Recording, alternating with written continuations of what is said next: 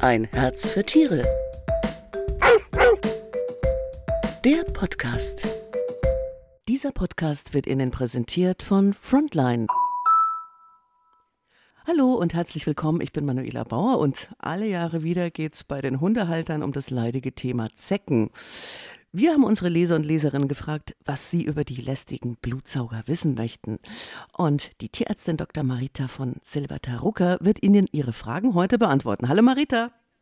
Hallo Manuela, ich freue mich wieder dabei zu sein.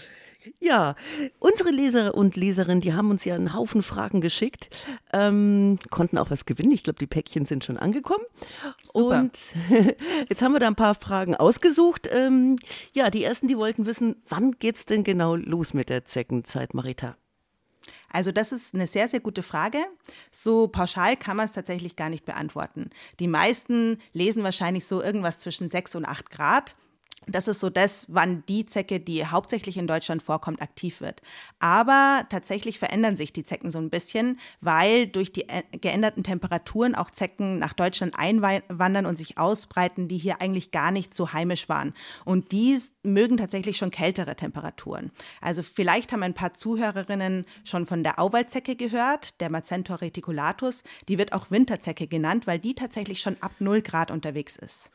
Das heißt, aber dann im Grunde schon, keine Ahnung, Januar? Eigentlich ja. dann fast das ganze Jahr, ne? Also ja, also wir haben tatsächlich auch schon äh, Tierbesitzer, die schon gesagt haben, sie haben schon eine Zecke gefunden. Und es gibt auch eine ganz aktuelle Studie, die das untersucht hat von einem Forscherteam der Tierärztlichen Uni Hannover. Die hat ähm, mit Tierärzten zusammengeschaut, wann finden die denn Zecken an den Tieren. Und ähm, da war auch im Winter ähm, konnten die Zecken finden. Und es war auch ein ganz interessantes Ergebnis, dass man neben dem bekannten Aktivitätspeak, der so im Frühling ist, zwischen März und Juni, ich glaube, das weiß auch jeder Tierbesitzer, dass da die Zecken unterwegs sind, gab es tatsächlich noch einen zweiten Peak im Herbst. Ähm, und der war vor allen Dingen eben wegen dieser Auwaldzecke, weil die dann nochmal so richtig draußen unterwegs ist. Also die das Fazit ist, okay. genau, das Fazit ist tatsächlich mittlerweile das ganze Jahr. Ähm, vor allen Dingen, wenn man in der Region in Deutschland wohnt, wo diese Auwaldzecke eben unterwegs ist. Genau, wollte ich nämlich gerade fragen. Also im Grunde heißt es für die Hundehalter und Halterinnen, dass sie ihr Tier das ganze Jahr über vor Zecken schützen sollten. Ja, mache ich bei meinem Hund tatsächlich auch so. Also okay. die ist auch ein Zeckenmagnet, die kriegt tatsächlich das ganze Jahr was. Okay. Und ähm, ja, welche Möglichkeiten haben wir denn da jetzt hier? Was kann man da alles geben? Also da gibt's wirklich von bis. Ähm, und ich glaube, jeder Tierbesitzer hat so sein, seine Lieblingsmittel äh, sozusagen. Ähm, da gibt's von Hausmitteln, Kokosöl, ähm, was viele, wo, worauf viele schwören, bis zu, bis zu Tierarzneimitteln wirklich ganz, ganz viele verschiedene Möglichkeiten. Hausmittel sagst du irgendwie, da äh, gibt es ja einfach meistens keine Studien. Äh, gibt's da, so, kann man ein bisschen einschätzen, wie gut jetzt zum Beispiel Kokosöl wirkt?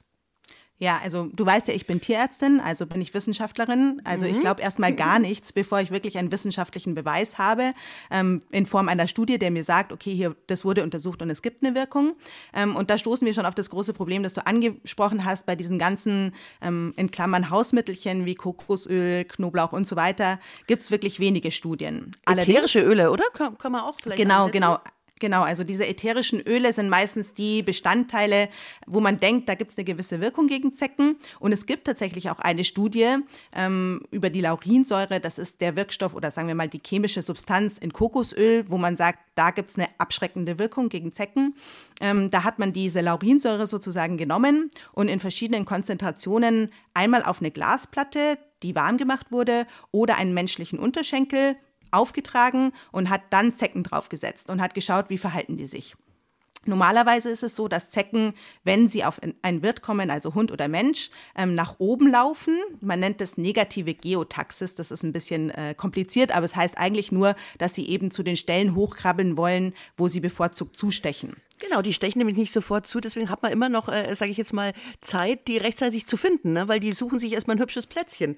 Genau, genau. Aber das kann natürlich auch recht schnell gehen und oft sind die ja, gerade wenn man einen Hund mit viel Fell hat, sieht man sie halt leider auch nicht in dem Moment, wo mhm. sie dann mhm. schon im Fell rumkrabbeln. Ähm, beim Tier ist es tatsächlich häufig am Kopf, wo die stechen, gerade so an den Ohren, weil da die Blutgefäße gut oberflächlich sind. Ähm, beim Mensch ist eher so unangenehme Stellen wie Genitalbereich oder Achseln. Und ich weiß nicht, was äh, deine Zuhörer und Zuhörerinnen so an, an Erfahrungen haben, aber oft sieht man leider die Zecken dann auch erst, wenn man zu Hause ist, sich absucht und dann kann es tatsächlich auch passieren, dass sie schon zugestochen haben. Deshalb möchte man natürlich auch schauen, gibt es da eine gewisse Wirkung. Ähm, bei der Laurinsäure war es jetzt so, dass man tatsächlich gesehen hat, ähm, dass die Zecken zum Teil wieder umgedreht sind und nach unten gelaufen sind oder sich abfallen haben lassen. Also die, da gab es eine gewisse abschreckende Wirkung. Also insofern Umgedreht. tatsächlich ja, ja. Also es ist ganz witzig zu sehen. Ich stelle mir auch immer vor, wie die diese Forschungen machen und da wirklich dann die einzelnen Zecken beobachten. Mhm, schöner ähm, Job. Ja. es gibt ein großes Aber. Also gerade im Tier gibt es tatsächlich überhaupt keine Untersuchungen. Also bei Hunden und Katzen wissen wir gar nicht, ob das wirklich auch so funktioniert. Und wir wissen ja oft zwischen, sagen wir mal, dem Labor und der Realität kann halt auch ein großer Unterschied sein. Ähm, und es wurde hier wirklich konzentrierte Laurinsäure genommen, also 99-prozentig. Im Kokosöl ist sie in, viel, in, einer viel geringeren Konzentration enthalten, nur so 50, 60 Prozent. Die Glasplatte wurde auch angewärmt, das heißt, es braucht eine gewisse Temperatur.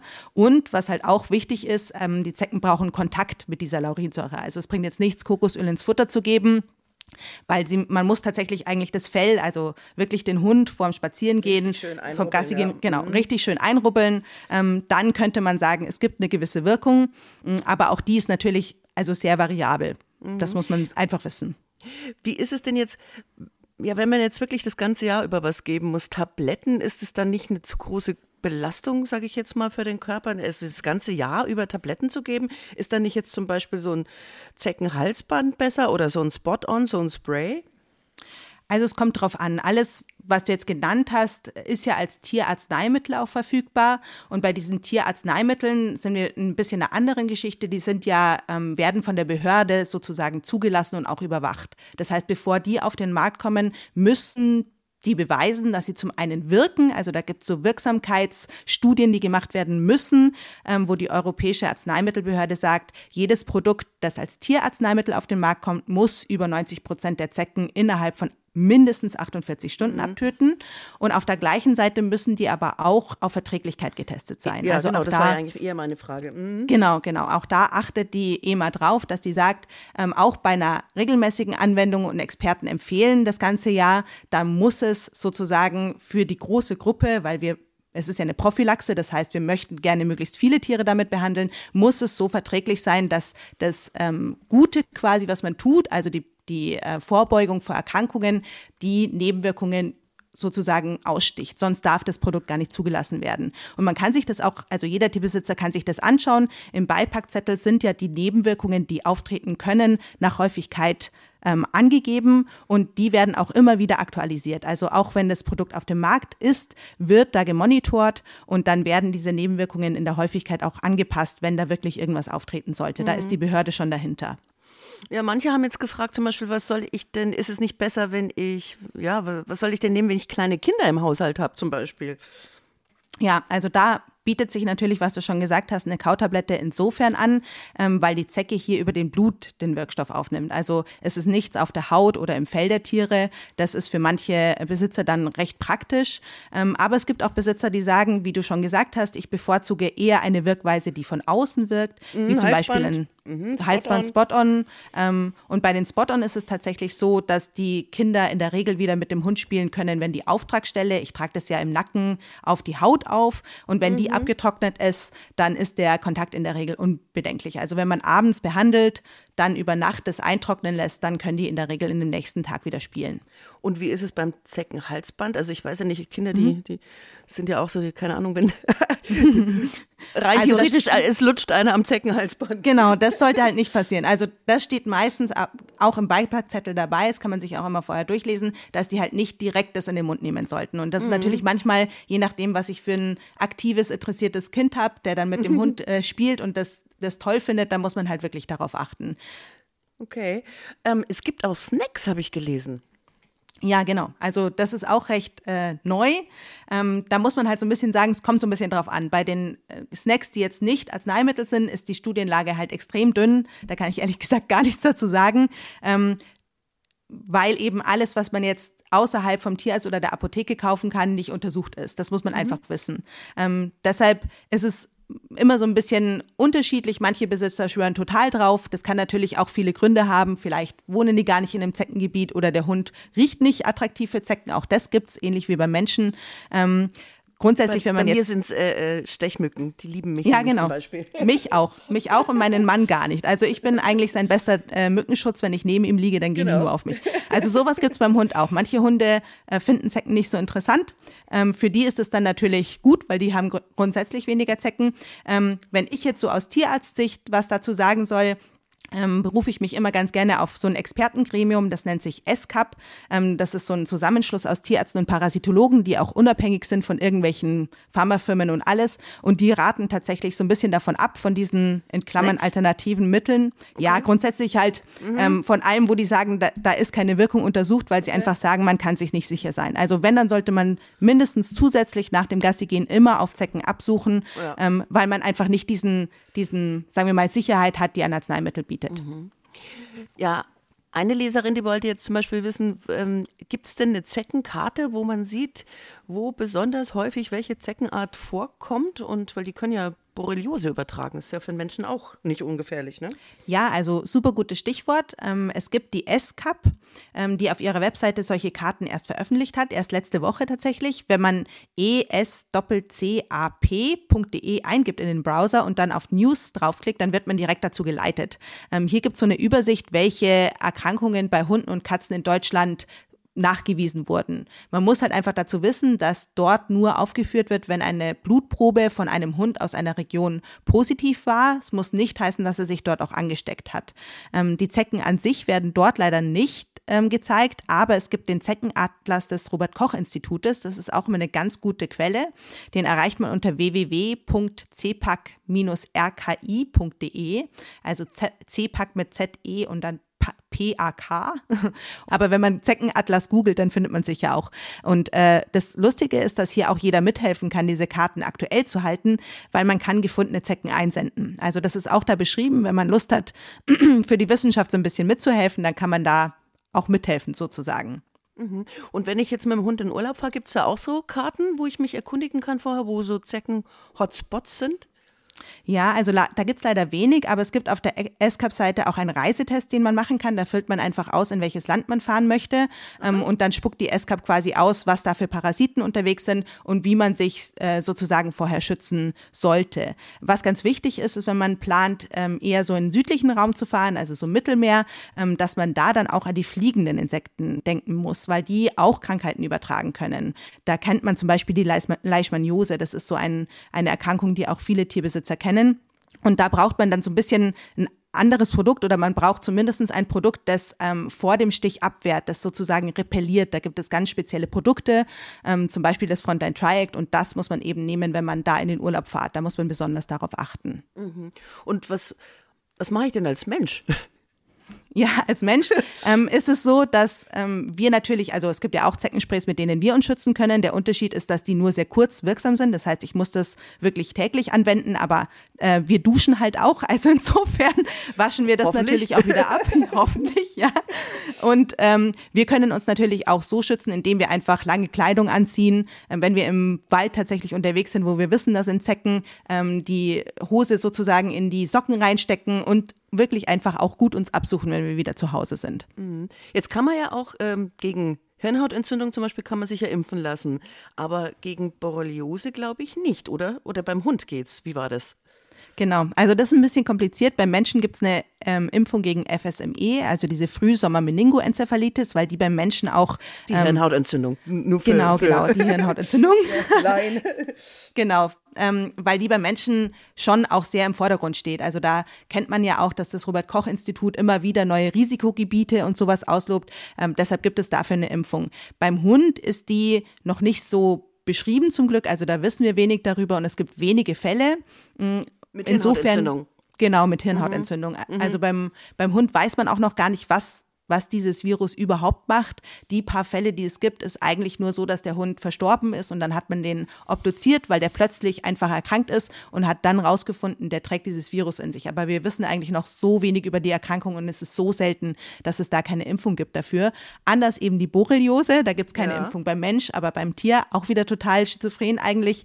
Ähm, aber da wissen wir einfach beim Hund, die kommt häufiger vor. Wir wissen auch so ungefähr, jede dritte Zecke hier kann das übertragen und deshalb kann man beim Hund impfen. Und äh, die Ständige Impfkommission WET, die gibt es tatsächlich auch für Tiere, ähm, die empfiehlt es auch bei Hunden, die wirklich viel so in, ähm, im Wald unterwegs sind, also die viel jagen oder mit, mit Jägern unterwegs sind oder viel im Gebüsch, wo man einfach sagt, die haben ein hohes Risiko, dann sagt die Ständige Impfkommission, hier kann man wirklich dagegen impfen. Okay. Und als Mensch, wenn es mich erwischt, nehme ich wahrscheinlich Antibiotika.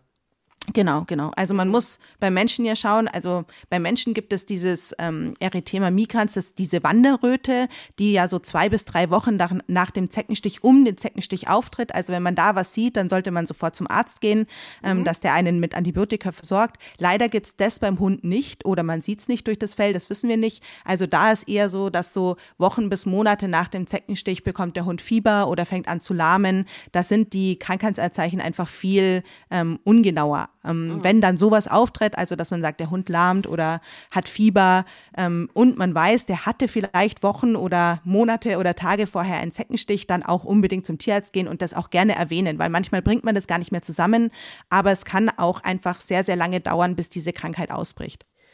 Ja, wichtig ist auf alle Fälle immer nach dem Gassi gehen, den Hund zu untersuchen, auch sich selbst. Wie war das nochmal, Marita? Ähm, gilt es noch mit dem, die Zecke gegen den Uhrzeigersinn rausdrehen? Ja, also tatsächlich ist es so, dass der Zecken Stechrüssel, mit dem die Zecke zusticht, gar kein Gewinde hat. Also der sieht nicht aus wie eine Schraube, sondern der hat so Widerhaken. Deshalb ist es letztendlich egal, in welche Richtung man dreht oder ruckelt.